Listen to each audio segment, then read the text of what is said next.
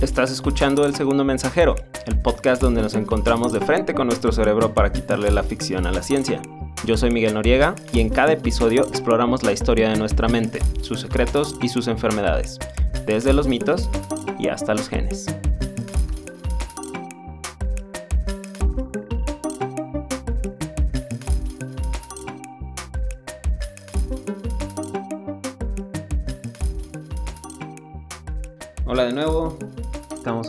De El Segundo Mensajero, el podcast donde abrimos su quesadilla de sesos y le sacamos el relleno al cerebro.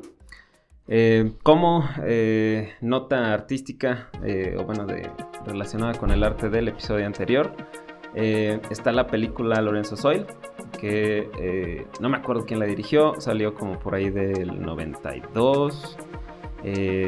Sale Susan Sarandon, sale Nick Nolte en los papeles de Micaela y Augusto Udone. El, el niño que hace a Lorenzo, honestamente jamás lo volví a ver. Pero pues es una, una historia bastante eh, pues sucinta de lo que sucede en la vida de Lorenzo. Hasta el momento que, se grabó la película, que les digo que es como de 1992. Para ese entonces Lorenzo tendría como unos 9, 10 años. Y eh, hay una escena muy dramática donde Nick Nolte este, se pone a llorar desconsoladamente eh, cuando le dan el diagnóstico de Lorenzo, bastante sobreactuada, pero pues bueno, en general la película transmite el mensaje de, pues, de la lucha de sus papás y toda la cosa. Y eh, también se me olvidó mencionar que justo Augusto O'Donnell, dentro de las muchas cosas que hizo, fundó una asociación que se llama The Maya Link Project. Es una asociación muy similar a la Alianza ALD, que busca apoyar a pacientes con adrenoleucodistrofia y este también eh, busca como proponer el uso del aceite de Lorenzo. Entonces ahí quedan las notas culturales del eh, episodio pasado. Eh, por lo pronto, para este episodio estamos nuevamente patrocinados por Freya Collective y otra vez nuestra invitada es Citlali Noriega, la fundadora, eh, CEO, eh, conserje y eh, diseñadora. secretaria. Todo, todo en Freya Collective lo hace eh, mi hermana. Entonces, una vez más, aquí en el segundo mensajero, aquí está Citlali Noriega. ¿Cómo estás, hermana? Hola, Mike, muy bien. Muchas gracias por invitarme nuevamente. Yo soy la más feliz de estar en tu podcast. Y hola a todos. Bueno, este, hoy volví a traer a mi hermana porque obviamente tengo cero invitados, no, no es cierto. Este, porque eh, vamos a hablar de brujas. ¡Qué honor! A mi hermana le encantan eh, las brujas, eh, tanto que se convirtió en una. O sea, en el sentido chido, no en el sentido horrible del que vamos a hablar justamente el día de hoy. Entonces, pues bueno, ahí va la historia. La fecha es el 12 de junio de 1806, el lugar es East Hampton, Nueva York, Estados Unidos. El suceso, el capitán David Hedges, un miembro de la clase alta de East Hampton, despierta y descubre que su esposa, Phoebe Hedges, no se encuentra en su cama. La búsqueda desde los campos del grano hasta la costa es infructuosa y el periódico local, la Gaceta de Suffolk, reporta que, cito, existe toda razón para pensar que se ha precipitado hacia la marea, o sea, se, se ahogó en el río, en el agua.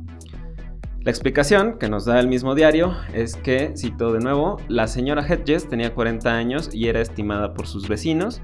Esta decisión extraordinaria se atribuye a un terror extremo a la enfermedad conocida como la danza de San Vito, de la que empezó a presentar síntomas y que su madre padece en gran medida.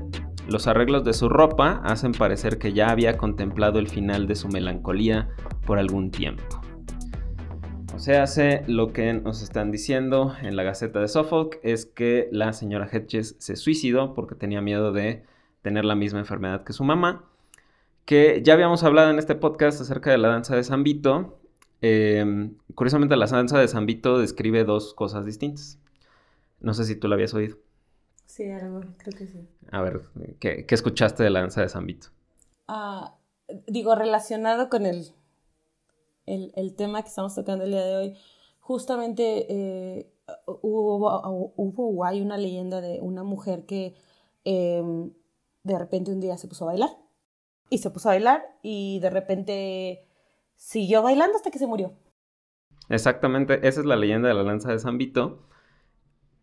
Depende de dónde la vean o dónde la lean. Este, por ejemplo, va a incluir una parte en donde no nada más es esa mujer, sino que se le unió más gente. Sí, se contagió el pueblo. Ajá, y entonces como que dicen que pudo haber sido un, asunto de histeria de masas, o que esta mujer sí tenía como una especie de epilepsia, que lo hablamos en el primer episodio. Y dato curioso, la Santa Inquisición la tomaba como eh, un ejemplo eh, muy, muy este, particular para demostrar la existencia de la brujería. Que decían que pues al ella haber empezado a bailar eran danzas de Satanás y había incitado a todo el pueblo a, volverse eh, súbditos de Satanás y bailar igual que ella. Sí, entonces eh, esa es una de las excepciones de la danza de San Vito. La otra es que la danza de San Vito es, eh, es una enfermedad, es un trastorno del movimiento en el que no se pueden controlar los movimientos. Pero bueno, Phoebe Hedges y su madre eran descendientes de una de las más viejas y prominentes familias de East Hampton. Sus ancestros llegaron a Nueva Inglaterra, que es la costa este de Estados Unidos, por si no se ubican, en el siglo XVII, pero sus ancestros tenían un secreto. Una maldición corría en la familia en forma de algo que, que solamente llamaban aquella enfermedad. De acuerdo a una investigación dirigida por Charles Davenport y Elizabeth Munsey, del laboratorio Cold Spring Harbor en 1916, la extraña enfermedad observada en algunas familias de East Hampton podía rastrearse hasta un tal William Mulford y de ahí hasta cuatro familias que habían llegado de Suffolk, Inglaterra en 1630. Perdón. Los varones de tres de estas cuatro familias eran los hermanos Nicholas y William Knapp y un Jeffrey Ferris. Y estos cuates fueron conocidos por su maldad de carácter, y comportamiento reprensible, tanto ellos como sus hijos varones. Las mujeres de la familia fueron conocidas por ser contestatarias y conflictivas, y los investigadores concluyeron que estas características correspondían con aquella enfermedad de la familia Hedges, que es la danza de San Vito y que también se le dio el nombre de la danza de San Antonio, que es el nombre de... Ah, sí, eh, con ese nombre es con el que yo la conocía, la danza de San Antonio. Entonces, la enfermedad consistía en la presencia de movimientos anormales del cuerpo y del rostro, pero sobre todo la alteración del juicio de quien la padecía. Otra evidencia más de que los hombres de estas familias, de los Knapp y los Ferris, eh, eh, padecían de esta enfermedad es que fueron acusados de delitos graves y los encarcelaron en múltiples eh, ocasiones. Y las mujeres fueron acusadas, juzgadas y ejecutadas por actos de brujería. como un pequeño background, desde el año 1500 hasta 1660, 40.000 mujeres fueron ejecutadas por acusaciones de brujería, nada más en Inglaterra. Y la brujería dejó de ser un delito en Gran Bretaña hasta 1735. O sea... ¿Qué? ya casi perdían Estados Unidos y apenas se les estaba ocurriendo dejar de acusar a la gente por brujería. Ahora en Nueva Inglaterra, que en este entonces todavía era Nueva Inglaterra, el puritanismo favoreció la cacería y ejecución de personas acusadas de brujería. Y en este tiempo, solamente con que tú acusaras a alguien de que es bruja, ya se empezaba el juicio. La relación de la brujería con la danza de San Antonio ocurrió cuando el reverendo Cotton Mathers, o sea, el señor se llamaba Algodón y lo tomaban en serio. Este, no puedes tomar en serio una dicción de algodón. no, no puedes. Excepto a mi cabecita de algodón. Pero bueno, no politicemos. no politicemos. Bueno, Colin Matters expresó la vención de que las brujas se habían burlado de Jesús en la cruz y entonces todas las mujeres de esas brujas que se habían burlado en la cruz iban a tener movimientos espasmódicos del cuerpo, constantemente iban a fruncir los labios y no iban a poder dejar de hacer gestos con la cara y esto era un castigo de Dios por su blasfemia. O sea, así ya.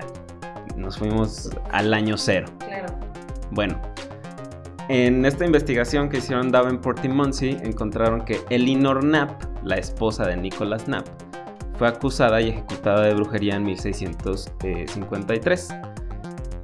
Em, si han escuchado el episodio de las brujas de Salem de leyendas legendarias, este, si no lo han escuchado, dense una vuelta después de escuchar este. Este, ahí mencionan que eh, una de las señales para decir que tú eras bruja era que tuvieras pezones. Ah, claro, el pezón paranormal. El pezón paranormal. Pero el asunto aquí es que, eh, según lo que yo investigué, cuando están en la autopsia de Elinor Knapp, solamente le vieron como los pezones normales. Y entonces el que le hizo la autopsia dijo, no, es que tiene un pezón. Seguro ya la visitó el demonio chupador. Así dijo, Sucking Devil. Es que eh, hay un dato ahí bastante curioso. Eh, se llamaba el pezón paranormal ah, porque se supone que era como eh, la vía por la cual la bruja alimentaba a Satanás de su sangre. Pero el pezón paranormal puede hacer cualquier cosa. Una de tus pecas, una, uno de mis lunares, una cicatriz, cualquier cosa, literal cualquier cosa, cualquier marca en la piel, podía ser el pezón paranormal. Eh, de hecho, Mary Staples, que aparentemente era una hermana de Eleanor, eh, la defendió. Dijo así como, pues, tiene la misma cantidad de pezones que yo y yo aquí estoy. Eh, el asunto es que por, por defenderla la acusaron de brujería en 1692 pero la acusaron por, cito, realizar una gimnasia extraña. O sea, yo imagino refiriéndose como los movimientos anormales. Mercy Disborough, la nieta de Elinor, también fue acusada por tener un carácter peleonero. Y los hombres que se cree que padecían de la enfermedad eran descritos como beligerantes y agresivos. Elizabeth Knapp, la nieta de William Knapp, es decir, la, nieta, la sobrina nieta de, de Nicholas Knapp y de Elinor Knapp, ella se conoció como la bruja de Groton en Massachusetts y en 1671, a los 16 años de edad, empezó a mostrar movimientos corporales violentos y extraños eh, y ataques que la llevaron a ser acusada de brujería y de estar poseída por el demonio. De hecho, Wikipedia tiene un artículo específico de la posesión de Elizabeth Knapp porque aparentemente es algo como muy controversial. Eh, la cosa es que la mamá de Elizabeth fue acusada también por su segundo esposo de ser bruja porque su hijo empezó a presentar una especie como de convulsiones inusuales. Entonces como que aparentemente, según la investigación de Davenport y eh, todos los miembros de esta familia como que tenían esta misma situación de que presentaban esos movimientos anormales y en ese tiempo pues se les asociaba con, con la brujería. Finalmente, eh, Sarah Knapp, la media hermana de la bruja de Groton, se casó con William Mulford y ellos fueron los que se mudaron a East Hampton en Nueva York. Eh, Mulford entonces fue muy, eh, ahora sí que fue el foco de la investigación de estos cuates, porque al parecer él, al llevarse a Sarah Knapp a East Hampton, fue quien llevó la danza de San Antonio a la región de East Hampton.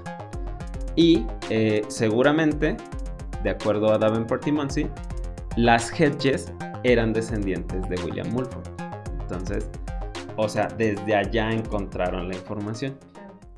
En esta misma área de East Hampton llegó en 1797 el doctor Abel Huntington, proveniente de Connecticut, que está por ahí, Nueva Inglaterra. El doctor Huntington y su hijo, George Lee Huntington, eran eh, los dos médicos de cabecera de East Hampton. O sea, así como que, no, pues es que, es que el niño anda empachado, llévaselo al doctor Huntington, al papá o a... Para que le pongan pan puerco y le truenen los cueritos. este, que esto acaba de surgir porque antes de grabar estábamos platicando de cómo curar de empacho a los niños que no tenemos. Ay, de espanto. Porque, pues, digo, hablando de brujas, ¿no? Estaría súper interesante, digo, porque justamente estábamos discutiendo que en diferentes lugares, en diferentes regiones se conocen diferentes procedimientos para llevar estos, estas curas a cabo. Entonces estaría bien interesante que, que, en el Instagram de Mike nos dejaran sus comentarios acerca de si ustedes conocen estos métodos, cuál es el método que ustedes conocen y cómo se lleva a cabo. Estaría bien interesante. Sí, eh, pásenos las recetas contra el espanto y el empacho de los bebés. Bueno, Abel, eh, Abel Huntington, de hecho fue el médico de cabecera de la familia Hedges y eh, empezó a entrarle a la política, este, lo eligieron un cargo público y entonces el caso de las Hedges pasó a manos de su hijo, a George Lee.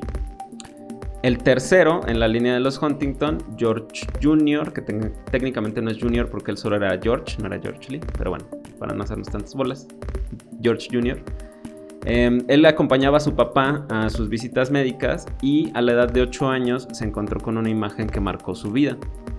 George lo describió del siguiente modo. Cito, Andando con mi padre en sus rondas, vi mis primeros casos de aquella enfermedad. Dejó una impresión duradera en mi joven mente.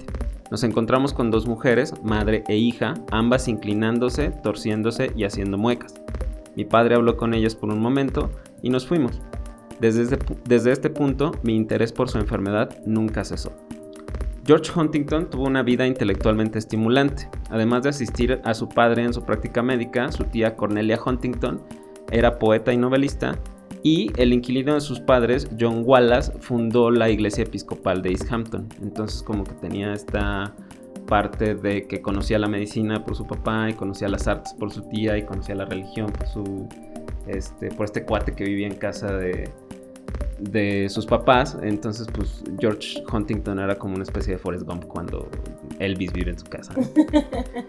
George comenzó a estudiar medicina a los 18 años en el Colegio de Médicos y Cirujanos de la Universidad de Columbia de Nueva York.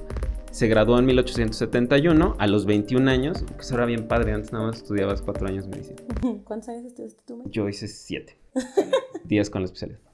Este, y regresó a asistir a la práctica de su padre por algunos meses.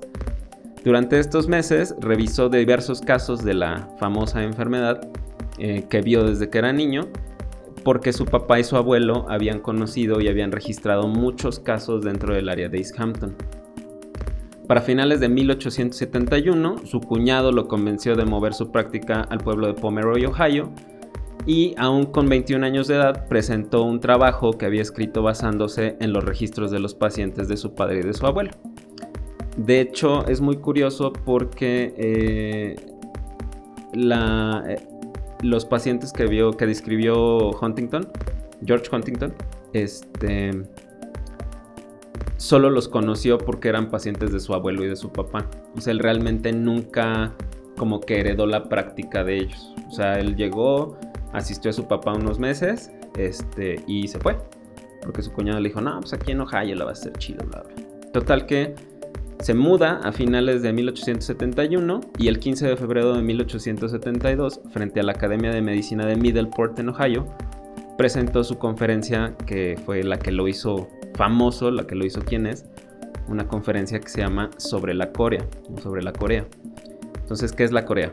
La palabra Corea viene del término griego para bailar, entonces por eso se llaman coreografías, esos bailes que ustedes hacían alegremente al ritmo del ratón vaquero el 10 de mayo.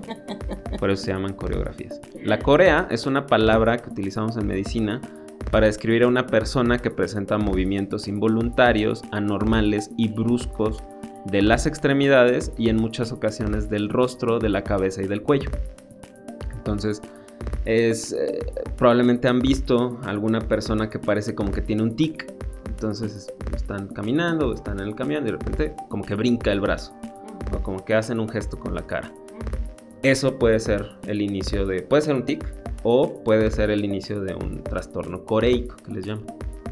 En el siglo XVIII y el siglo XIX, la forma de Corea más conocida era llamada la Corea de Sydenham, que es un trastorno del movimiento que aparece en los niños pequeños después de que padecieron un cuadro de faringitis común, así que cuando te daba tu, eh, tu infección en la garganta, Em, meses después de que te daba la infección en la garganta por alguna situación que tiene que ver ahí con el sistema inmunológico, que ya saben que cuando deja de funcionar, deja de funcionar bien padre. Como perro de noche, desconoce. este, eh, como que empieza a atacar estos centros del cerebro que tienen que ver con el movimiento y se va soliendo, solita se va resolviendo. Y la Corea de Sydenham es de niños. El asunto acá con la Corea descrita por Huntington y por algunos otros eh, doctores antes que él, em, es que era una enfermedad que comenzaba en la vida adulta, generalmente después de los 40 años, entonces ya de ahí era como, como peculiar.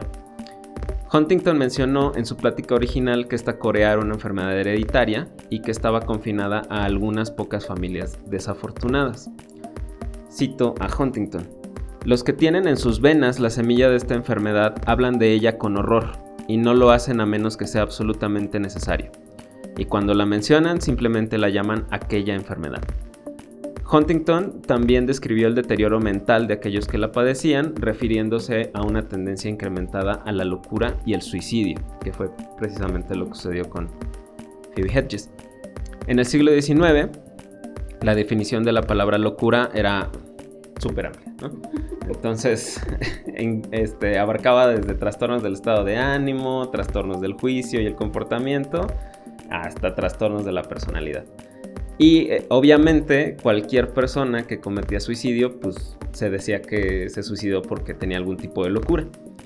Huntington también mencionó que del desventurado enfermo solo queda una temblorosa estampa de su antiguo ser. La mente y el cuerpo comienzan a fallar hasta que la muerte lo alivia del sufrimiento. Huntington también notó que muchos de los miembros de una familia donde existía la enfermedad solían cometer suicidio llegada a cierta edad o al comenzar a presentar el síntoma más mínimo. O sea, a lo mejor alguien, eh, y que esto lo mencionan algunos de las eh, fuentes que leí, era como el miedo, ¿no? Así como que, híjole, ya me brincó el brazo. Ya, ya no quiero ver qué sigue. Ajá, o sea, si será, no será. Y sí, o sea, como tú dices, había quien decía, no, ¿sabes qué? Pues me mato. Pues ya, ya, ajá, pues me mato, sobres.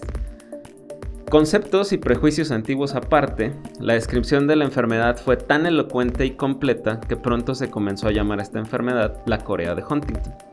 A pesar de que no había sido George el primero en reportarla y que era para él meramente una curiosidad médica. Así lo dijo cuando en su plática. Eh, de hecho, la mayor parte de su plática se refería a la Corea de Sydenham. Pero al final fue cuando dijo, ah, pues fíjense que en mi rancho, este, está esta enfermedad también. No sé por qué pase, pero está curioso, está chido, se los cuento. Em, el asunto aquí es que ya se había hecho su fama e incluso William Mosler, que se considera el, el padre de la medicina moderna, era admirador de su trabajo y terminó siendo su amigo. Aunque, en defensa del nombre que le quedó a la enfermedad, Abel Huntington sí fue el primero en describirla, aunque solamente se quedó los registros para sí mismo, y el asunto es que dentro de, o sea, cuando ya se hizo famoso George Huntington por esta situación, él siempre dijo, no, o sea, yo le debo esto a que mi papá y mi abuelo este, eh, registraron todos estos casos de la enfermedad. Y también una cosa que él hacía mucho hincapié es que como conoció a las familias, las familias le contaban, así de, fíjate que mi tío Pedro empezó así, y le pasaba esto y bla, bla, bla. Entonces, por eso se hizo él como de ese conocimiento tan completo de la enfermedad que, que ahora lleva su nombre.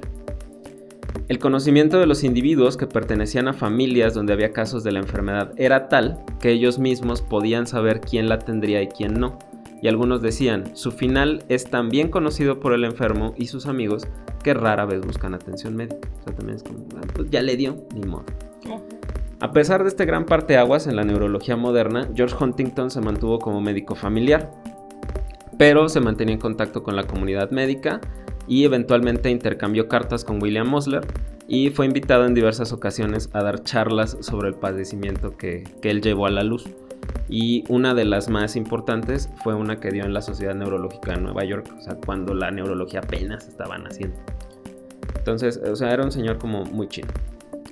En sus prácticas, Huntington declaraba que no tenía idea de la causa verdadera de la enfermedad, pero tenía fe en que la investigación médica llegaría al origen de la Corea hereditaria. Y dijo, cito, la ciencia, que ha logrado tantas maravillas a través de la incansable devoción de sus acólitos, podrá voltearla y voltearla tanto como sea, hasta que pueda llevarla a la luz del día. También era bien poético. bueno, yo siento que todo el mundo hablaba así. Sí, qué bonito. Eh, Hasta ni suena tan feo. Exacto.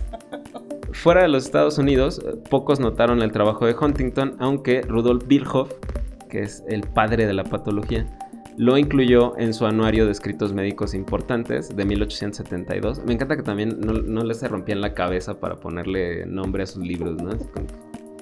Este es la compilación de cosas que se me hicieron chidas. Fin. Oye, Nada más que en, alemán es una sola palabra, porque ves que los alemanes tienen eso de que todo lo pueden poner en una sola palabra. Sí, por eso el alemán, el alemán rico. Ajá, acá muy Schadenfreude. Bueno, eh, dos años después de que Huntington diera su descripción, el señor doctor me quito la bata y me lavo las manos ante usted, Camilo Golgi, primer premio Nobel de Medicina, junto con Santiago Ramón y Cajal.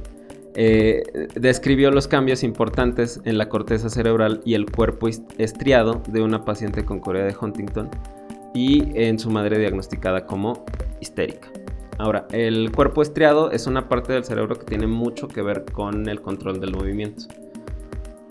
Esa parte del cerebro, em, así poniéndolo en palabras súper simples, cuando tú te quieres mover, o sea, tu cerebro da la orden de moverte y para que tú puedas empezar el movimiento, el cuerpo estriado tiene que dar la autorización, por así decirlo. Oh, y cuando tú te quieres dejar de mover, el cuerpo estriado también tiene que mandar como esa autorización. dijo el cerebro que nos dejemos de mover y el cuerpo está como, mm, ok, sí, está bien, nos dejamos de mover. Entonces, eh, como que ya se empezó a saber como que esta es una situación eh, que tiene que ver con, con esa parte del cerebro. Durante la década de 1870, precisamente, los investigadores ya tenían un consenso sobre la lesión básica de la enfermedad de Huntington. Se trataba de una atrofia de los núcleos basales, que es el otro nombre del cuerpo estriado, que como ya dijimos, pues su función es controlar el movimiento, pero eh, los núcleos basales también tienen una parte que tiene mucho que ver con el comportamiento, porque en los núcleos basales está el famosísimo centro de la recompensa.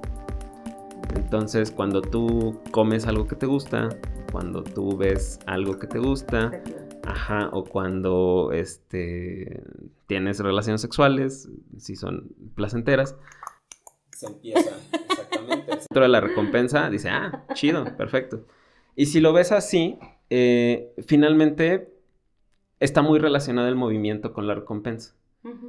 Porque eh, si tú encuentras que eh, no sé, que tu cerveza está en la cocina y tú estás en el cuarto, dices, híjole, tengo ganas de una cheve, quieres la recompensa.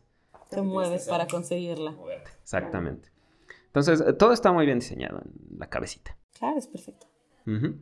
Bueno, con la expansión de la neurología como una especialidad médica durante, las últimas dos décadas del siglo XIX, más y más clínicos fueron encontrando pacientes con la enfermedad de Huntington, principalmente psiquiatras, y entonces en algún momento se le empezó a llamar demencia coreica, aunque al final se quedó con el nombre de, primero de Corea de Huntington hasta 1960, aunque a mí todavía me la enseñaron con ese nombre. Este, pero como se dieron cuenta de que era más complejo que nada más un movimiento anormal, pues ya lo englobaron como en enfermedad de Huntington. Curiosamente, para 1872 ya habían pasado siete años desde la publicación de los estudios de Gregor Mendel sobre la herencia. Ahora, eh, fun fact acerca de esta situación de Mendel, no lo pelaron. O sea, Mendel publica lo de los chicharos y descubre las leyes de la herencia y es como, ah, está bien, ¿no? Tenga su like, buen hombre. Qué padre que tus chicharitos salen de colores y con flores y bla, bla, bla. Eh, pero pues, oye, hace seis años Darwin nos dijo cómo funciona toda la puta biología. Entonces, este, pues como que me. Es muy cagado porque justamente si le hubieran... Sí, sí, sí, ya te vimos. si le hubieran puesto atención a Mendel, hubieran completado lo que le faltaba a la, a la teoría de la evolución. Pero bueno, el asunto es que la comunidad científica ignoró los estudios de Mendel hasta que en 1900 Hugo de Vries, un este, biólogo holandés, publicó un trabajo sobre los mecanismos de la herencia que este, él no sabía del trabajo de Mendel, pero llegó casi a las mismas conclusiones. Y entonces publica una primera versión del trabajo y alguien le manda así como la, clásica carta al editor, así como que, oye maestro, tú no descubriste esto, o sea, este cuate, el monjecito este, ya lo había hecho. Y entonces Debris, así como muy a regañadientes, publicó una corrección de su trabajo, así diciendo, ay, sí, este güey lo dijo primero, pero así como que no queriendo. Entonces, pues, bueno. Entonces, Estúpido cartero, me acusó. Este, entonces aquí ya se va a empezar a poner este heavy el asunto. O sea, ya hablamos de brujas, ahora vamos a hablar de gente horrible. Bueno. Toda la Inquisición, los encargados de la Inquisición eran gente horrible. No, no, no, o sea, pero me refiero a que, o sea, las brujas son chidas, o sea, es malo que ah, las quemen, pero ahora sí vamos a hablar de gente muy horrible. Bueno. I'm ready. a partir del redescubrimiento de las leyes de la herencia y de la teoría de la evolución de Charles Darwin, comenzó a ganar concepto, este terreno, perdón, un concepto que se llama darwinismo social, que no sé si lo has oído alguna vez. Kind of, me suena por ahí en algún lugar de mi cabeza. El darwinismo social fue impulsado precisamente por Francis Galton, que era primo de Darwin, y sostenía que eh, el principio de que el avance de la sociedad humana también se debía, debía de estar basada en la supervivencia del más apto. El problema es que si tú lo ves en un libro de biología, aptitud significa eh, el, éxito en tener descendencia. Fin. O sea, eh, Pedrito, mi amigo, que ya tiene hijos, biológicamente ya es más apto que yo. Claro. Porque sus genes ya, ya se transmitieron. Ya, ya trascendieron. El asunto es que en el darwinismo social la aptitud dependía mucho de a quién le preguntaras, porque había quien te decía, ah, es que los más aptos son los ricos. Ah, claro, poder adquisitivo. Ajá. Pero había quien te decía, no, es que los más aptos son los que son más puros de raza. Obviamente refiriéndonos, obviamente, a la gente blanca. Sí, claro. Em, de hecho, en, México, eh, este, Porfirio Díaz tenía su grupito de científicos, entre comillas, y dentro de las muchas cosas que dijeron, decían que, que Díaz, por ser mestizo, ya era mejor. Y entonces que por eso convenía que dejaran migrar a los europeos a México. Ay. Ahora, contrario a lo que podamos imaginarnos, porque pues uno escucha esta clase de cosas y dice, ay, sí, el del bigote chistoso. y no. Eh, los conceptos de pureza de raza primero ganaron tracción en Estados Unidos antes de hacerse famosos en Alemania. En 1887, el mismo Francis Galton creó un término que se llama eugenesia, que viene del griego o que significa bien nacer eh, y se define como un medio para mejorar la sociedad al dar a las mejores razas o linajes una mejor oportunidad de prevalecer. Así.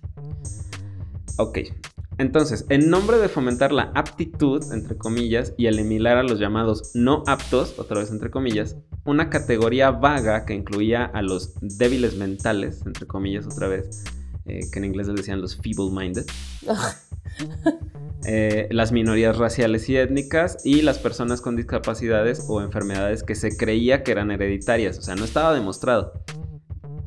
Entonces, a partir de esto, las sociedades eugenésicas de todo el mundo apoyaron políticas muy diferentes. Eh, si nos vamos a un extremo, pues está el genocidio de la Alemania nazi, eh, las esterilizaciones obligatorias en Estados Unidos, en Suecia y en Japón, y en Francia, Brasil y México se crearon lo que llamaban las clínicas prenatales, que esas yo siento que en concepto no está mal. Las clínicas prenatales eran eh, como eran como consultorio, algo así, eh, en los que entrenabas a los papás para que criaran bien a los niños, o sea, como para eh, como para darles como clasecitas, como escuela para padres, ¿haz de cuenta? Es como que no, pues tu hijo tiene que ser una persona de bien y bla, bla. Este. Entonces eso como que no estaba tan mal. Seguramente lo ejecutaron de manera horrible. No es malo. Eh, ajá. Entonces, pues. Eh, probablemente, no sé. O sea, a lo mejor han de haber dicho algo así como. No sé, échale talco en la cara a tu hijo para que sea más blanco. O alguna cosa así de horrenda. de cabeza y pégale en la planta de los pies para que se le salga la mollera. Para que, se le desponche la mollera. bueno. Para los 1900, el movimiento eugenésico había volteado la mirada a la Corea de Huntington, ya que era una condición hereditaria, crónica y debilitante. Muchos eugenesistas abogaban por registrar y esterilizar a los pacientes con Corea de Huntington. ¿Qué? Para 1911, en Estados Unidos, existía ya una oficina de registro y eugenesia que era dependiente del laboratorio de Cold Spring Harbor de Nueva York, donde el líder era Charles Davenport. ¿Te acuerdas que Charles Davenport fue el que mandó a hacer la genealogía para rastrear el origen de la enfermedad de Huntington en Estados Unidos?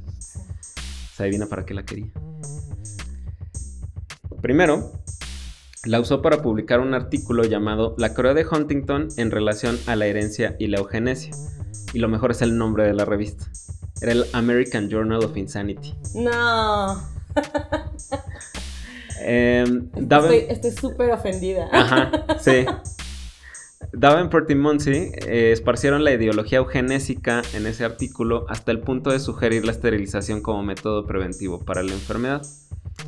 Segundo, se utilizó para esparcir mentiras sobre la enfermedad. Una de las muchas falacias que se generaron durante este, este, tiempo eh, se, incluyó el mito de que las personas con enfermedad de Huntington eran especialmente prolíficos, dando a entender que podían, que podían tener una cantidad mayor de hijos que la población general. Ah, cabrón, eran conejos también. Ajá, y que así esparcían la enfermedad ese mito se reforzó porque se publicó en la revista Science.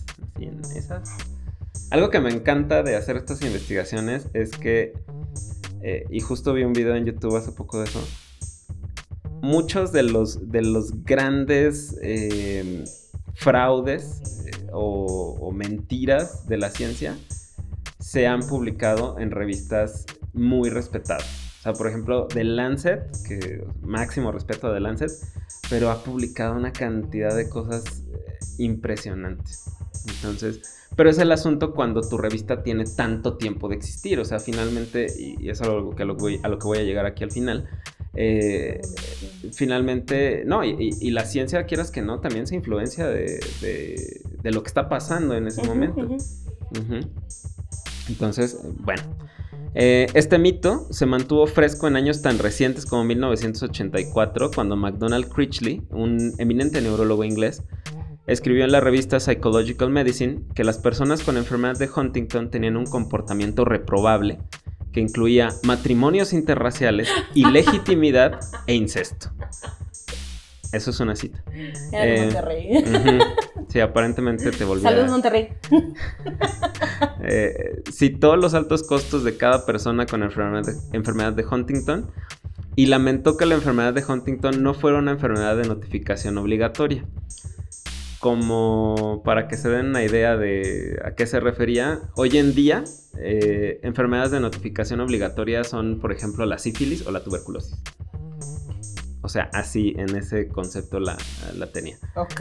Em, cabe aclarar que McDonald Critchley ya era un señor viejito en ese entonces, en el 84, pero siempre fue defensor de la eugenesia y en 1934 afirmó que todos los miembros de las familias afectadas por la enfermedad de Huntington eran, y cito otra vez, propensos a llevar las marcas de una mancha enormemente psicopática. Y la historia de debilidad mental, locura, suicidio, criminalidad, alcoholismo y adicción a las drogas se desarrolla entre ellos una y otra vez. Ajá. Le falta agregar. Sí, o sea, casi casi dijo que... que Mátenlos, acábenlos. Quémenlos. Bueno, con el árbol genealógico que Davenport y Munsey rastrearon hasta Suffolk, Inglaterra, también emitieron opiniones acerca del control migratorio de Estados Unidos, porque no eres de América si no hablas de la migración. Eh, Davenport dijo que si las leyes migratorias hubieran sido más rígidas y hubiesen requerido la búsqueda intencionada de causas de muerte sospechosas entre los migrantes, se habría impedido la llegada de la enfermedad de Huntington a Estados Unidos. Eh, esto es falso completamente porque estudios más recientes demostraron que la enfermedad de Huntington se encuentra en todos los grupos de diferente origen étnico examinados y que seguramente ya existían casos de la enfermedad antes de que los individuos ingleses en cuestión migraran a Nueva Inglaterra. Y sí, por ejemplo aquí en México hay muchísimos casos de, enfermedad de Huntington, incluso hay una asociación que si mal no recuerdo está en Puebla. Bueno, eh, Davenport era en realidad eh, un impulsor de la restricción migratoria y el confinamiento en instituciones mentales de los enfermos, eh, más que de la esterilización, pero su posición sobre la enfermedad de Huntington era muy clara. Otra vez voy a citar a esta persona horrenda. Ay, es. Sería el trabajo de un filántropo visionario el esterilizar a todos aquellos en que la Corea crónica se ha desarrollado y asegurar que sus vástagos no se reproduzcan. Porque sí, en inglés usa una palabra muy similar a basta. Continúa. Si el Estado sabe quiénes son sus coreicos y sabe que la mitad de sus hijos tendrán la enfermedad y no hace lo que es obvio para prevenir la, prevenir la propagación de esta terrible enfermedad hereditaria, ese Estado es impotente, estúpido, ciego e invita al desastre. Malaventurada es la nación cuando el Estado no cumple con su deber.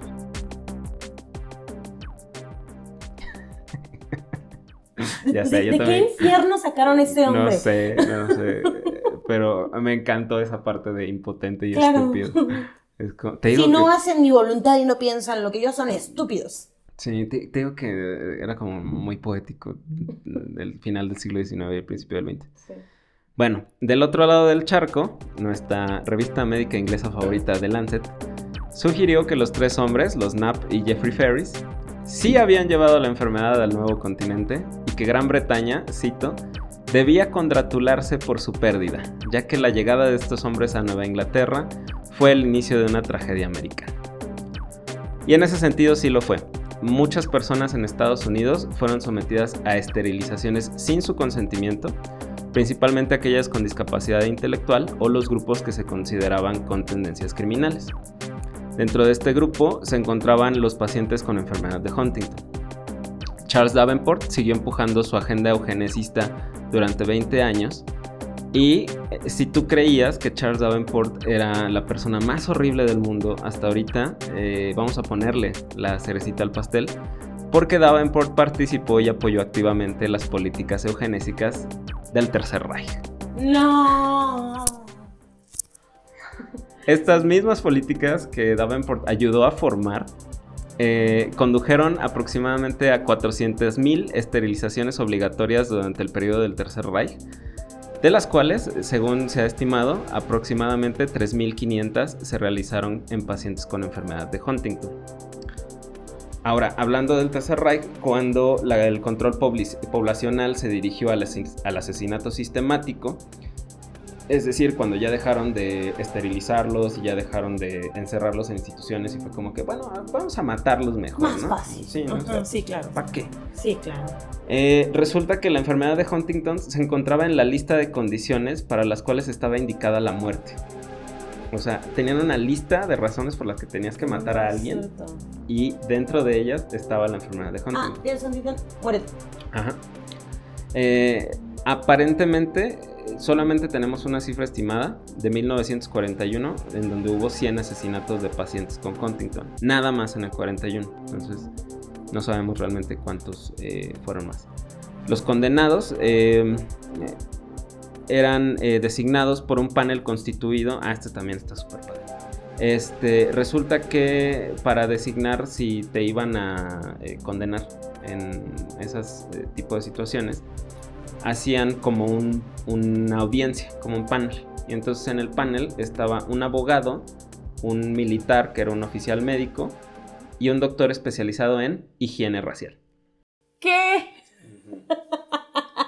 No, no, no, eso es ficción, tiene que ser ficción, no puede haber existido en el mundo real. Sí, sí existió. Ahora, uno de estos médicos, Friedrich Panze, eh, fue un miembro del partido nazi y participante de la elaboración de las leyes de higiene racial, pero fue uno de los más distinguidos estudiosos de la enfermedad de Huntington. Sin embargo, también ayudó a condenar a muchos individuos porque él era parte de estas cortes que se llamaban las cortes de salud genética. Su trabajo de 1942, The Earth Korea, eh, sigue siendo uno de los eh, más citados en la literatura genética. Y para agregar al insulto a la herida, Panse fue, fue absuelto de los cargos criminales y eventualmente se convirtió en presidente de la Sociedad Alemana de Neurología y Psiquiatría después de la guerra cuando se separó Alemania. Me estás contando una película con un pésimo guion. No, eso sí pasó. Ay, Dios. Pance llevaba un registro, eran unas tarjetitas, donde recolectó la información de familias enteras de pacientes con enfermedad de Huntington y otros trastornos genéticos que fueron conservadas en Alemania del Este y luego se reubicaron después de que cayó el muro de Berlín. Actualmente hay una moratoria legal sobre su uso hasta que el debate ético del mismo se haya resuelto. Tengo, tengo que interrumpirte ahí dos minutos. Voy a hacer una pregunta tonta pero seguramente no soy la única que tiene duda. ¿Cómo esterilizas a alguien sin su, consentimiento? Ah, pues lo duermes. O sea, me imagino que esa es como la, respuesta más. Sí, o sea, los, este, los mandaban a los campos de concentración y ya, o sea, los iban pasando uno por uno para su revisión médica eh, y en la revisión médica los anestesiaban. Pues antes, como los anestesiaban con gases, con éter o lo que ustedes quieran, este, se quedaban dormidos, los cirugiaban y va para afuera. Mm. Y si se me moría en la cirugía, pues... Entonces... Sí. Ya. Es que, bueno, creo que me, me voy a ir y me voy a despegar muchísimo del tema, pero, eh, por ejemplo, hay algo que he escuchado mucho, por ejemplo, de los agresores, sobre todo en Estados Unidos, los agresores sexuales, y hacen una castración química. Ajá, bueno, ya no se hace, pero sí. Sí se hacía antes. Eh, de hecho, Alan Turing, el que ayudó a ganar la Segunda Guerra Mundial, lo sometieron a eso. Eh, lo que hace la castración química es que se utiliza un medicamento que bloquea una hormona que produce el hipotálamo, que es una parte del cerebro, que estimula las gonadas. Entonces, eh, al quedarte sin estímulo desde acá arriba, ahora sí que esto es una cadenita. O sea, si desde el cerebro no se manda la señal, el testículo no produce eh, testosterona. Y entonces, la idea aquí es que si ya no produces testosterona este, y se atrofian los testículos, dejas de ser agresivo, entre comillas. Eh, el asunto es que esto es una situación como muy de...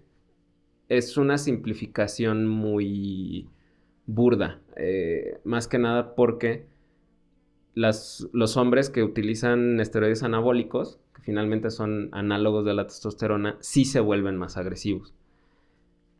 Pero es el efecto del exceso de testosterona. O sea, si tu testosterona en niveles basales, técnicamente no te debe de volver alguien agresivo. el, el, asunto también pues tiene que ver con qué tan sensible eres a la testosterona y la educación que te dieron, porque pues si te educaron de que todo se resuelve a chingadazos, pues puedes no producir gran cantidad de testosterona. Y resolver todo a chingadazos. Ajá. Entonces, finalmente, pues son muchos factores, ¿no? Pero sí, o sea, antes, eh, igual quizá ahora todavía existan algunas situaciones así, en que como que se te hace más fácil eh, irte por lo biológico y decir, no, pues esto se arregla así, como situaciones como muy simplistas.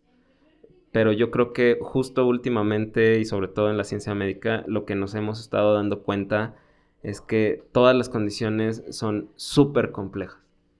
Entonces, eh, digo, por algo le cambiamos el Corea por enfermedad, porque nos dimos cuenta de que, eh, pues no nada más son los movimientos anormales, son pacientes que tienden a deprimirse, son pacientes que sí tienden más al suicidio, pero porque se deprimen, eh, son pacientes que desarrollan deterioro cognitivo similar al del Alzheimer, o sea, son, es una enfermedad muy, muy complicada, muy compleja. Entonces, pues igual, o sea, y justamente cuando la genética como que empezó a ganar eh, momento, como que a todo le querían encontrar la causa en los genes, ¿no? Y cuando este se se secuenció el genoma humano, era así como que ya tenemos aquí la respuesta. Y la verdad es que yo creo que al contrario, o sea, conforme más hemos eh, descubierto cosas del genoma, más preguntas han salido, o sea, más como que, oye, es que ya tengo aquí el instructivo, ¿por qué no puedo comprender eh, esto? Es como, pues sí, pues tienes el instructivo, pero a lo mejor el instructivo no dice qué herramientas necesitas, o el instructivo... ¿Cuántas variantes puede haber? Ajá, es como esos instructivos de Ikea que ya ves que dicen que siempre te sobran piezas. Entonces, o sea, pues sí, o sea, es como muy, este, es complicado, es complicado. Entonces, Sí, o sea, sí se llegó a usar ese tipo de, situaciones. Por ejemplo, Alan Turing lo, le hicieron la castración química no por ser una persona violenta o un criminal sexual. Lo, eh, le hicieron la castración química porque era gay. Y pues como en ese entonces se consideraba que ser gay era una aberración y era una enfermedad, pues lo trataron, entre comillas. O sea, la verdad es que eh, no sé si es eh, bueno, lo voy a decir en las recomendaciones, pero eh, justamente me acabo de echar una miniserie de, de Spotify que se llama Caso 63, que es de ficción, o sea, es, de un viaje en el tiempo. Pero hay una parte donde eh, uno de los protagonistas, una de las protagonistas es una psiquiatra y el otro es el paciente. Y justamente hay una parte donde el paciente como que le echa en cara a la psiquiatra todos los errores de la psiquiatría. Así como que, oye, y las lobotomías y las bla, bla, bla. y las esterilizaciones forzadas y ta, ta, ta. Entonces, eh, yo creo que sí, o sea, en el caso de las, de las ciencias de la mente, sí se ha abusado mucho, por así decirlo, de, de la ciencia. O sea, la frenología. Justamente. La frenología. Estaba, el otro día estaba viendo otra vez la de Django Unchained. Y ya ves que hay una escena donde Leonardo DiCaprio le explica al doctor y a Django la, lo de los lo de los huecos en el cráneo. Y que según dónde estén los huecos es que vas a ser un genio o vas a ser servil. Sí. Entonces que los negros siempre tienen los huecos en Para ser serviles. Para ser serviles. Y entonces, o sea, dices, madre, o sea, se ha utilizado la, porque es algo que voy a también a mencionar más adelante, se ha utilizado la ciencia como para impulsar esta, eh, pues esta agenda o esta percepción de que hay seres humanos inferiores, ¿sí? Entonces, pues, sí, o sea, es, muy complicado. Creo que ya hasta nos desviamos de tu pregunta, pero bueno. Breviario cultural, ok. Volvamos al punto. Cuando se acaba la Segunda Guerra Mundial y se revelan los horrores del régimen nazi, eh, la genética fue una ciencia que se mantuvo en tela de juicio, lo cual se me hace un poco injusto porque honestamente los alemanes no fueron los primeros. Pero bueno, fueron los que lo hicieron más mal. Este, pero bueno, eh, el asunto aquí es que aún no nos habíamos liberado de las ideas eugenistas. El reconocido genetista James B. Neal argumentó en el primer número de The American Journal of Human Genetics, que es una revista que todavía circula, que, cito, incluso el más indeciso respecto a la eugenesia negativa probablemente estaría de acuerdo en la conveniencia de la detección y exclusión de tales inmigrantes sobre la misma base que el Servicio de Salud Pública de los Estados Unidos ahora excluye a los infectados con ciertas enfermedades contagiosas. Volvemos a lo mismo. O sea, ya habían acabado dos guerras mundiales, ya había pasado lo de que despiojaran a los mexicanos en la frontera y seguían con sus estupideces. Bueno, eh, de acuerdo a la historiadora, de acuerdo a la historiadora Alice Wexler, que quiero mencionar que Alice Wexler es una chingona. Eh, yo creo que de todo lo que leí de la enfermedad de Huntington en cuanto a historia, el 80% ella está involucrada. O sea, ella está súper, súper metida en eh, desmetificar la enfermedad de Huntington, en eh, que se conozca la historia de la enfermedad. O sea, es una persona, o sea, se ve que es impresionante el trabajo que ella hace. La, ahorita vamos a hablar un poquito más de ella, porque toda su familia está metida en esto. Entonces, Alice Weckler dice que, cito, estos argumentos solo ayudaron a legitimar la idea de que había personas que eran indeseables como ciudadanos. Reforzaron los estereotipos de las personas con discapacidades como agresivas, violentas, criminales y peligrosas, al tiempo que aumentaron los estigmas asociados con el alcoholismo, las enfermedades mentales y el deterioro cognitivo. Pero bueno, una vez terminada esta horrible parte de este episodio, eh, les va a alegrar saber que hay justicia histórica, claro que sí, para que no se vaya usted con un horrendo sabor de boca. Eh, la justicia empieza en 1969. Es admitido al Hospital de Veteranos de Albany, Nueva York, un paciente identificado como el paciente L, un hombre de 77 años con diagnóstico de enfermedad de Huntington. Cuando el doctor Thomas Gilmore contactó a la trabajadora social Mary Hans para obtener la historia familiar del paciente y determinar si había otros pacientes registrados en la familia con la misma enfermedad, encontraron un árbol genealógico que se extendía al menos 350 años. El paciente L parecía ser un descendiente de los Knapp y quizá también de Phoebe Hedges, nuestros protagonistas del inicio. Sin embargo, Hans y Gilmore comenzaron a revisar la genealogía del artículo de Davenport Munsey y otro similar del, psiquiatra Percy R. Bessie, y se dieron cuenta de que gran parte del árbol genealógico contenía múltiples errores y conjeturas. La genealogía fue fabricada para apoyar la agenda eugenesista de la oficina de Davenport. Nuestra antes mencionada heroína, Alice Wexler, también encontró que Eleanor Knapp en realidad nunca fue acusada de brujería y que los malos comportamientos que refería Percy Bessie en su artículo sobre los supuestos primeros casos de enfermedad de Huntington en realidad habían sido infracciones menores como ebriedad en público, profanidad, que era decir groserías, e incluso la protesta política. O sea, cualquier borrachera de viernes antes de la pandemia. Curiosamente, Wexler también menciona en una editorial publicada en The Lancet que muchas familias se decepcionan cuando se enteran que la historia de brujería es falsa, porque pierden una metáfora para explicar sus sentimientos de aislamiento e incomprensión. Durante la época de los años 60 y 70, en que la ideología de la eugenesia fue rechazada y comenzaron los movimientos de los derechos civiles, las leyes de esterilización obligatoria fueron derogadas. El feminismo ayudó a convertir la decisión reproductiva en un tema privado, contrario a la visión eugenista de que era el Estado quien debía decidir quién podía reproducirse o no. Y el mayor acceso a la educación sexual y a métodos de planificación familiar ayudó en este rubro. Los activistas por los derechos de las personas con discapacidad demostraron que los servicios sociales adecuados pueden contribuir en gran medida a la independencia y el bienestar de quienes padecen enfermedades incapacitantes. En estos años fue que comenzaron a crearse las primeras asociaciones de pacientes con enfermedad de Huntington. Algunos activistas reconocidos fueron Marjorie Guthrie, esposa del cantante de folk Woody Guthrie, quien inspiró artistas tan distintos como Bob Dylan, The Clash y Anti-Flag. Eh, estos últimos, cariñosamente, compusieron una canción en su honor que se llama This Machine Kills Fascists.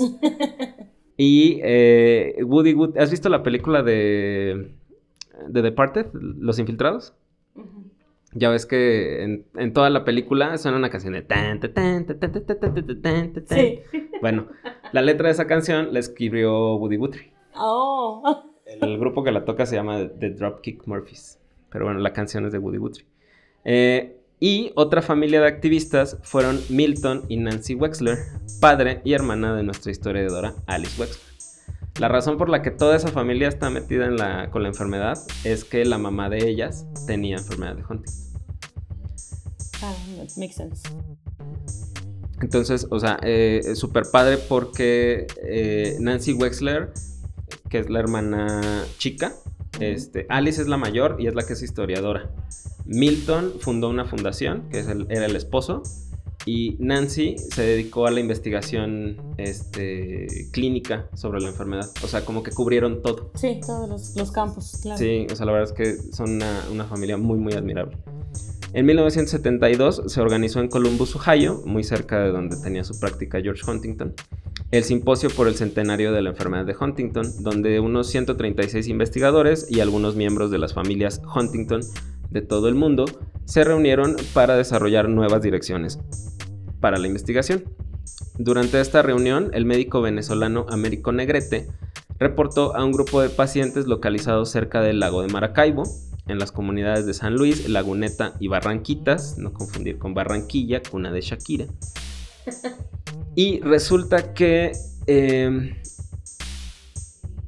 esta, esta estas comunidades que están cerca del lago Maracaibo, hay como 18 mil personas que pertenecen a 10 generaciones de pacientes eh, con enfermedad de Huntington. Por una situación de un cuate que migró y se estableció ahí, hay muchísima enfermedad de Huntington en, en, esa parte de Venezuela. Entonces, eh, estos pacientes de Venezuela fueron súper importantes para descubrir el gen responsable de la enfermedad de Huntington. Y adivina quién lo descubrió. Nancy Wexler. No. o sea, cuando, cuando, empecé a leer dije, madres, o sea, neta. Ajá. Resulta que el grupo de investigación de Nancy Wexler fue capaz de localizar el cromosoma donde se encontraba el gen responsable de la enfermedad en 1983 y para 1986 desarrollaron la primera prueba basada en DNA para el diagnóstico de enfermedad de Huntington. Entonces, ya para ese entonces ya podía saber si la tenías o no. Después de lograr esto, se creó el Grupo Colaborativo de Investigación para la Enfermedad de Huntington, otra vez bajo el mando de Nancy Wexler, quien después de 10 años de trabajo lograron descubrir el mecanismo genético exacto detrás de la enfermedad. La noticia fue tan grande que se reportó en el New York Times. Entonces, el gen que, se altera en la enfermedad de Huntington se encuentra en uno de los extremos del cromosoma 4, que es el cuarto más grande, por eso es el 4, Y cuando se encontró que existía una región diferente en este cromosoma entre las personas con la enfermedad y sin la enfermedad, a esta zona de cromosoma se le reconoció como el IT15 o el Interesting Transcript número 15. Eventualmente, esta región IT15 se identificó inequívocamente como un gen que producía una proteína y a este gen y a su proteína se les dio el nombre de Huntingtina. Hasta el día de hoy sabemos mucho y al mismo tiempo no sabemos nada.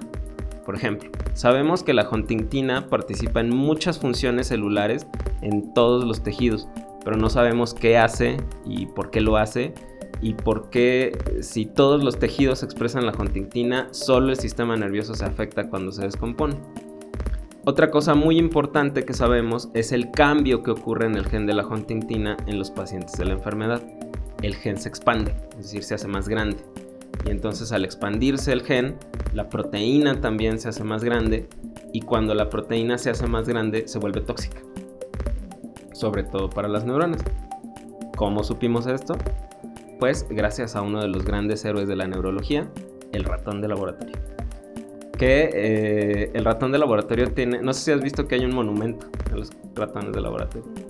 Es un, está súper bonito, es un ratoncito que trae, es de cuenta que es como Splinter pero más cute, este, con sus lentes y trae así como una batita y un bastoncito. Este, ahí les pongo las fotos en el, en el Instagram. Y ese monumento está en Rusia, en, en Novosibirsk, en Rusia, en el Instituto de Citología y Genética de la Academia Rusa de las ¡Qué Ciencias. bello! está súper padre. A merece. Exactamente.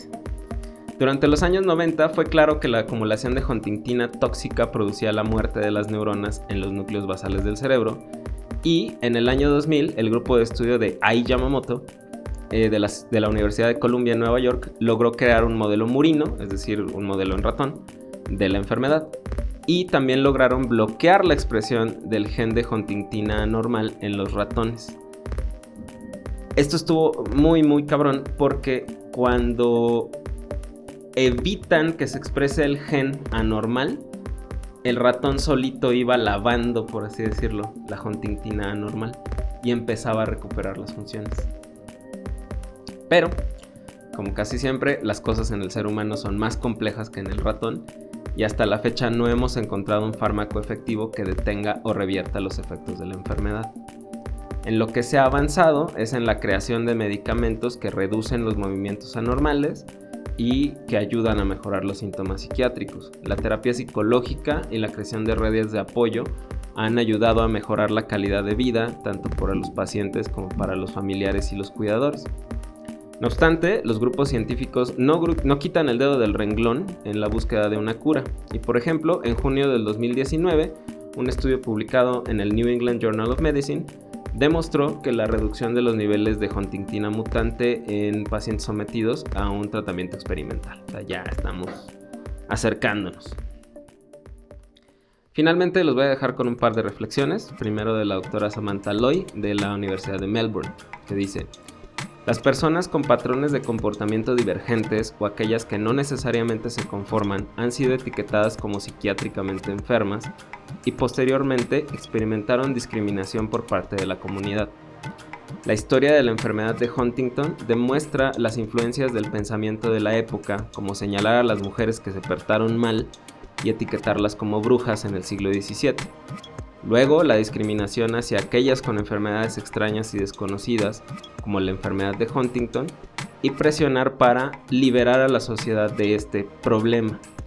La historia de la enfermedad de Huntington sirve para recordarnos que la profesión médica puede ser tan culpable de promover el estigma y la discriminación como la sociedad en la que habita. Por su parte, Alice Wexler escribió, cito, enfrentar los orígenes eugenésicos y los legados psicológicos y sociales dañinos de estas narrativas no puede deshacer el pasado, pero creo que puede ayudarnos a cambiar las condiciones que perpetúan el estigma y la vergüenza en el presente. Y bueno, esta fue la historia hasta ahora de la enfermedad de Huntington. Es una historia que nos muestra que los prejuicios surgen de la ignorancia, pero también pueden surgir de la gente que se dedica a la ciencia cuando pierde lo más importante, que es la objetividad. Y es todo. Sí, ya sé. La verdad es que, eh, digo, ya sé que llevo tres episodios, pero este fue, creo que el que más he disfrutado de investigar. Em, y fue muy curioso cómo me di cuenta de que, porque luego pues uno no se fija en los autores, mal hecho, pero este, se me hizo muy padre cómo, o sea, y son diversas revistas en las que está publicado, y Alice Wexler no quita el dedo del renglón, o sea, para ella lo más importante es eh, seguir recordando que hubo errores, o sea, que, que ahora sí que la ciencia ha ido avanzando y el hecho de que la ciencia avance tiene mucho que ver con que pues la cagó. Entonces, eh, creo que ahorita seguramente todavía existe cierto estigma por parte de las familias. Em, probablemente quiero pensar que ya es una situación como más personal, o sea, ya es como más eh, de que pues te saca de onda que tu cuerpo está haciendo algo que tú no controlas. Sí. Pero quiero pensar que ya no es así como como decir, no, pues es que no quiero decir que lo tengo porque me van a tratar mal, porque me van a decir algo, porque bla, bla, bla, ¿no? O sea, yo conocí a muchos pacientes con la enfermedad eh, en diversos estados de la enfermedad, pacientes que iban empezando, pacientes que iban ya más avanzados. La verdad es que es, es algo que, que, también a ellos, eh, creo que parte de la depresión, además de ser parte de la enfermedad, es el hecho de que, o sea, que, estás viendo cómo estás perdiendo el control de tu, de tu cuerpo. Entonces, eh, creo que es muy importante el visibilizar. Eh, creo que en estos últimos años, algo que es que ha sido como muy, muy, este, o esa palabra que ha estado en muchos lados es como visibilizar, ¿no? O sea, como hay que saber que esto existe. Y creo que Alice Wexler hace un, trabajo impresionante este, con ese sentido. Eh, de hecho, escribió un libro eh, que de hecho lo empezó como basado en su experiencia de cuando se enteraron que su mamá tenía Huntington. Y justamente el libro se llama La mujer que caminó hacia el mar. Y entonces en el libro explora, digo al menos lo que leí en la sinopsis y en la revisión, explora como estos mitos, la historia de Phoebe Hedges, cómo Davenport hizo todo el cagadero que, hizo, este, bla, bla, bla. Este, ahí les voy a dejar también el, link del libro. Entonces, pues la verdad es que es una cosa, eh, es una historia muy impresionante. Y, bueno, pues digo, esta es una de las razones por las que eh, entienden que estoy enamorado del cerebro. Y digo, eh, no, no es mi intención trivializar la enfermedad de Huntington, pero ah, digo, también si quieren como eh, tener una idea más o menos de que están hablando, y seguramente tú lo recuerdas, para quienes vieron Doctor House, 13 tiene Huntington. Sí, sí, y de, de hecho, eh, eso lo voy a dejar para el principio del siguiente episodio, pero Alice Wexler también tiene un artículo donde hace una lista de todas las Em, los retratos de la enfermedad de Huntington en libros, en películas, en la tele, y menciona 13. Mm. Y de hecho ella dice que 13 es de los personajes mejor construidos de enfermedad de Huntington. Porque al final sí lo tiene. Digo, les diría que spoiler a leer, pero pues, también, o sea, ya, ya hace casi 10 años que se acabó esa serie. ya. ya. si no la vieron es culpa de ustedes. Si no la han visto, díganme debajo de qué piedra dicen que viven. está en Prime, ¿no? Ajá, está en Prime. Amazon Prime patrocina. Estaba, estaba en Netflix, pero creo que ya la quitaron. Sí, la movieron a Prime, está, ¿no? Está en Prime, así que sí, Netflix patrocina el segundo mensaje. Sí, este... Y Amazon Prime, todos patrocinan. bueno, este... Les voy a chismear que eh, el episodio pasado, si no lo escucharon, ahí denle una oída.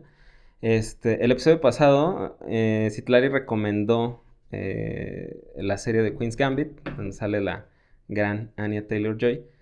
Y así como a los tres minutos que recomendó la serie, me mandó una foto que ya había comprado el libro. No, no compré el libro, me lo regaló mi novio. Ah, bueno, me lo regaló mi cuñado. Este, ¿ya lo empezaste? No, ¿Todavía no? me tiempo Ok. porque tengo mucho trabajo, pero... Pero ya sí, está ahí. Me, me pica las manos el libro. Ok, muy bien. Pero ya, o sea, ya con ver la portada me puse a investigar. Ujú. Sí, entonces ya sabemos que tienen las cápsulas, pero no les vamos a decir todavía. No, es un secreto. Hasta que nos pongan un comentario en Instagram. Este. Entonces, eh, como todavía no nos puedes recomendar el libro, este, ¿qué otra recomendación tienes para esta semana? Una recomendación muy buena justamente hablando de este tema de las brujas y precisamente eh, mencionan lo de la danza de San Antonio. Este, hacen hincapié ahí súper bien de esto y van a ver otra cara de las brujas y de por qué no es... de cómo era visto en ese entonces, cómo era el... Cómo las- la Inquisición las hacía ver y hacían que o, o eras o eras bruja. ¿no? Entonces, la recomendación para el día de hoy es Aquelarre. Está en Netflix. Es una película de 2020 de Pablo Agüero. Es este, Es- argentina, si no ah. me equivoco. Está hablada en español y en euskera, que es eh, una de las lenguas de los Países Vascos. Entonces está, de verdad, eh, una película increíble. eh, eh, tiene, de verdad que ahí tú, tú puedes ver eh, ejemplificado y personificado el feminismo en todo lo, a todo lo que da y de por qué las brujas eran llamadas brujas. O sea, de, de- no les voy a platicar mucho porque se las voy a. De verdad está muy buena, está muy bien construida. Y el hecho de que esté, por ejemplo, hablada en español, eh, por ejemplo, hay muchas personas a las que les distraen mucho los subtítulos. Entonces, el hecho de que esté hablada en español te permite observar muchos detalles y darte cuenta de muchas cosas. Entonces, eh, hay ahí un tema con el final. Este, los que la puedan ver, lo- los que tengan chance de verla en, en Instagram y también tú si la ves, ahí este, comenten en, en el, en el Instagram de Mike qué creen que pasó en el final. O sea, yo ya tengo una teoría que tal vez les platicaré en, en alguna otra ocasión que Mike me invite. Eh, pues yo tengo una teoría que creo yo que está bastante eh, bien fundamentada, eh, pero creo que es, es una buena película. Está, chi- está cortita, dura como una hora y poquito, está chiquita. Y además, eh, todo lo que es auditivo en esa película es hermoso. Ok. O sea, es hermoso, de verdad. tiene muy buena edición Súper, súper recomendable. Diseño de sonido. O sea, e- es una cosa que se va a poner Evangelion. O sea, 20 años después todavía vamos a seguir diciendo qué, ¿Qué pasó, pasó en el al final? final, de sí, Aquelarre. señor, sí. Ok, muy bien. Muy bien. La voy a ver. No, no vi que, que saliera, este, o bueno, no, no me ha salido en mis recomendaciones de Netflix, pero la verdad es que ya casi no me meto. Sí, porque tenemos que discutir el final. Porque tú me tienes que decir qué crees que pasa al final. Ok. Muy bien, bueno, entonces nos vamos a poner conspiranoicos. Eh, bueno, mi recomendación es, eh, justamente hoy me encontré un podcast que se llama, ya lo sabías, una cosa así. Eh, en realidad no es como un, este, como tal como una producción original, sino más bien es alguien que agarra el audio de, de documentales y lo sube a, a Spotify. Este, y eh, eh, son como de varias cosas. Y hay un episodio de Chernobyl. Este. Y lo que les quiero, digo, si quieren lanzarse a escucharlo, está muy chido. Pero lo que yo les quiero recomendar es la serie de HBO. La serie de Chernobyl de HBO es, es una chulada. Y honestamente, hoy que me puse a escuchar eso, puedo decir que mi miedo más grande es que haya un pinche accidente nuclear. Porque, y justo lo dice en, en el podcast, porque son entrevistas con la gente que son sobrevivientes. Y dicen, es que la radiación no se ve, no se siente, no sabe, pero te mata. Y así, este, sí, o sea, ahí me, me voló la tacha. Este. Justamente estoy trabajando en un proyecto al respecto con un amigo, no precisamente de Chernobyl, pero algo relacionado con la radiación. Este, o sea, no, no estamos robando objetos radiactivos, es una cosa. Ah, ahora entiendo muchas cosas. Es una cosa de divulgación científica. Esa cosa radioactiva que se perdió hace como dos meses. No, no fui yo. Yo no fui el de Oye, como que te está saliendo otro brazo en la espalda. Sí, no, es el asunto, es, es, es, horrible. O sea, incluso creo que lo, no sé si lo mencioné en el episodio pasado. Hay una parte de la película de Madame Curie, que también si no la han visto, véanla. Este, Rosamund Pike hace un gran papel. Este, hay una parte donde, ahora sí que hay como una visión de lo que pasa en Chernobyl y hay una escena donde un bombero se mete justo a donde está el reactor. O sea, y pasan tres segundos y se muere. Porque, pues, la cantidad de radiación es estúpida. O sea, la radiación lo que hace es que destruye el DNA. Ajá, entonces, eh, pero la verdad la serie está súper bien hecha, eh, los personajes están muy padres, eh, la manera en que cuentan la historia, hay una parte en el penúltimo episodio o en el último episodio donde explican cómo funciona un reactor y lo explican súper bonito. Este, es, una cosa muy, muy bien hecha. Yo creo que es de mis series preferidas. Es una miniserie, son cinco episodios. Se la echan en dos días si quieren tomar breaks. Este, pero les puedo jurar que si la empiezan a ver y se enganchan con el primer episodio, la van a ver toda de corridito. Entonces, em, es, una gran, gran serie. Entonces, eh, pues bueno, eh, aquí quedamos con nuestro tercer episodio del segundo mensajero.